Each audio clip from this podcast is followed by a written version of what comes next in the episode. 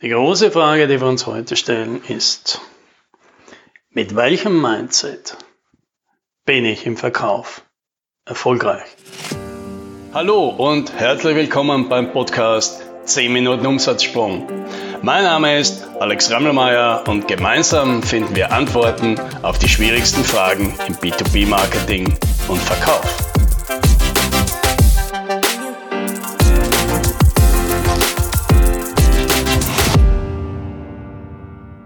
Ich hatte letzte Woche einen Termin mit einem Klienten und irgendwann lief das Gespräch in die Richtung, dass er gerne ein bisschen ein Coaching für Salesgespräche hätte, ja, weil er kommt in den Gesprächen oft an einen Punkt, wo irgendwie das Gespräch ja ganz gut ausschaut, der Kunde sich zwar irgendwie interessiert zeigt, aber dann kommen diese typischen Einwände. Ja, also das müssen wir uns noch überlegen. Wir werden das mal besprechen. Das klingt interessant. Wir schauen uns das mal an und melden uns bei Ihnen. Und an dieser Stelle, ja, macht er das, was die meisten Verkäufer machen und sagen, ja, okay. Ja, und dann warten sie halt, dass etwas passiert. In den meisten Fällen passiert jetzt nichts mehr. Ja, und was ich, was ich denn an so einer Stelle tun würde in solchen Situationen. Ja, dann erkläre ich ihm das. Wenn der Kunde sagt, wir müssen uns das noch überlegen, dann frage ich den Kunden, ja was genau? Und wenn er sagt, das müssen wir erst besprechen, dann frage ich, ja mit wem? Und wenn er sagt, ja mit meinen Mitarbeitern, dann frage ich ihn, ja was werden denn die sagen? Und wenn er sagt, ich melde mich bei Ihnen, dann sage ich, ja wann?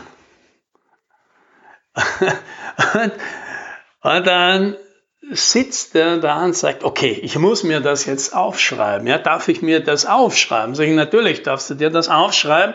Aber warum willst du dir das denn aufschreiben? Ja, weil mir das sonst nicht einfällt. Sag ich, aber das sind doch ganz normale Fragen. Das ist ja kein rhetorischer Kniff dabei. Das ist ja jetzt nichts Besonderes.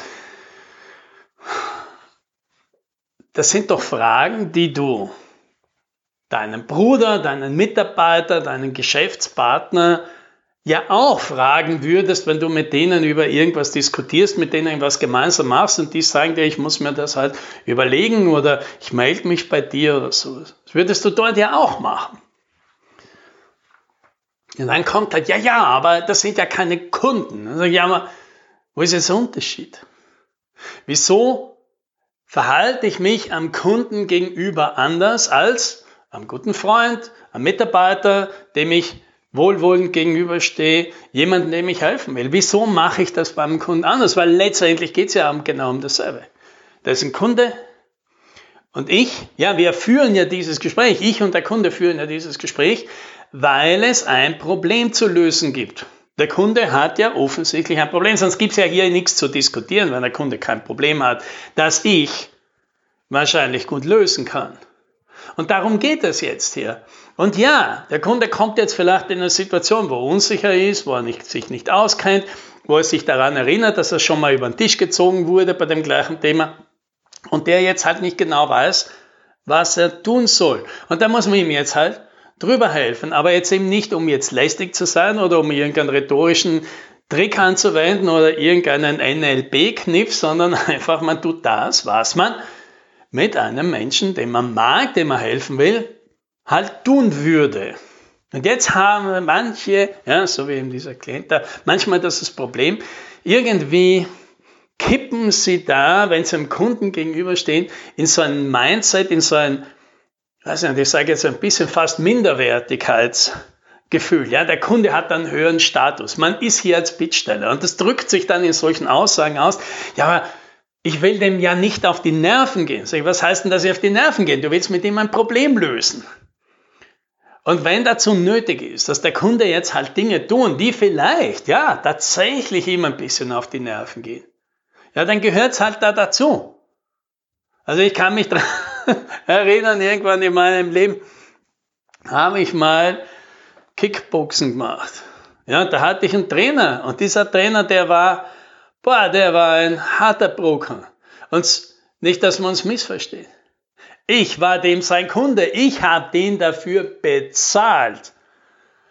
Aber nicht, dass du glaubst, dass der ja irgendwie damit mir Erbarmen gehabt hätte. Der hat sich im Leben nie gedacht, das könnte ihm doch auf die Nerven gehen, dass er mich jetzt nochmal eine Runde zum Gewichtheben schickt und dass er mir jetzt aufträgt, noch 30 Liegestützen zu machen und dass er mich nochmal eine halbe Stunde an den Sandsack schickt und dass er mich in den Ring schickt mit einem, der zwei Jahre mehr Erfahrung hat. Natürlich geht mir das auf die Nerven. Natürlich habe ich keine Lust dazu gehabt.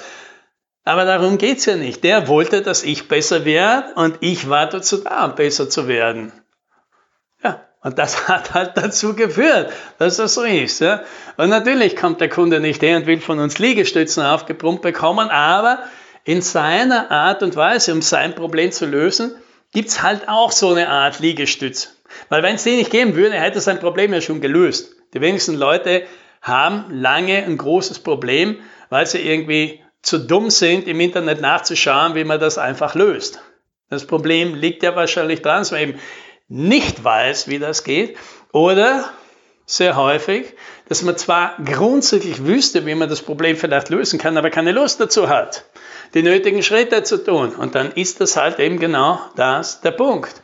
Wir müssen jetzt da sein, jemanden dazu bringen, hier mitzumachen, weil nicht immer können wir vom Kunden sein Problem lösen, ohne dass er mithilft, dass er Entscheidungen trifft, dass er Ressourcen zur Verfügung stellt, dass er mal ein Machtwort spricht, dass er Konflikte eingeht. Und dazu, ja, dazu hat er keine Lust.